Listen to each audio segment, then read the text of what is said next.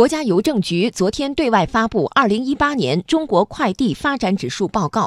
报告显示，二零一八年我国快递业务量达到五百零七点一亿件，人均使用快递三十六件，行业加速进入高质量发展阶段。报告预计，二零一九年我国快递量将超六百亿件。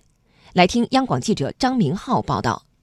报告显示，二零一八年我国快递发展指数为八百一十四点五，同比提高百分之二十三点六。国家邮政局发展研究中心指数研究室主任刘江表示，快递服务现代农业、制造业、跨境电商等一二三产业的能力明显提升，产业协同成效显著。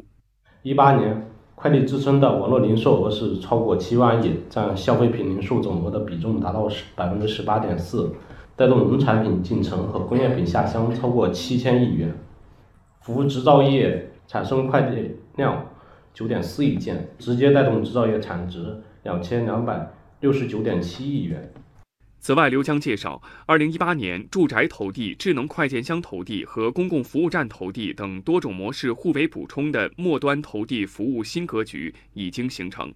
行业的平均网点的密度是每万人一点五个网点。快递下乡成为乡村振兴的重要支撑，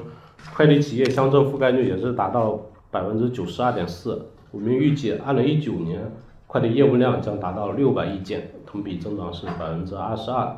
业务收入将超过七千亿元，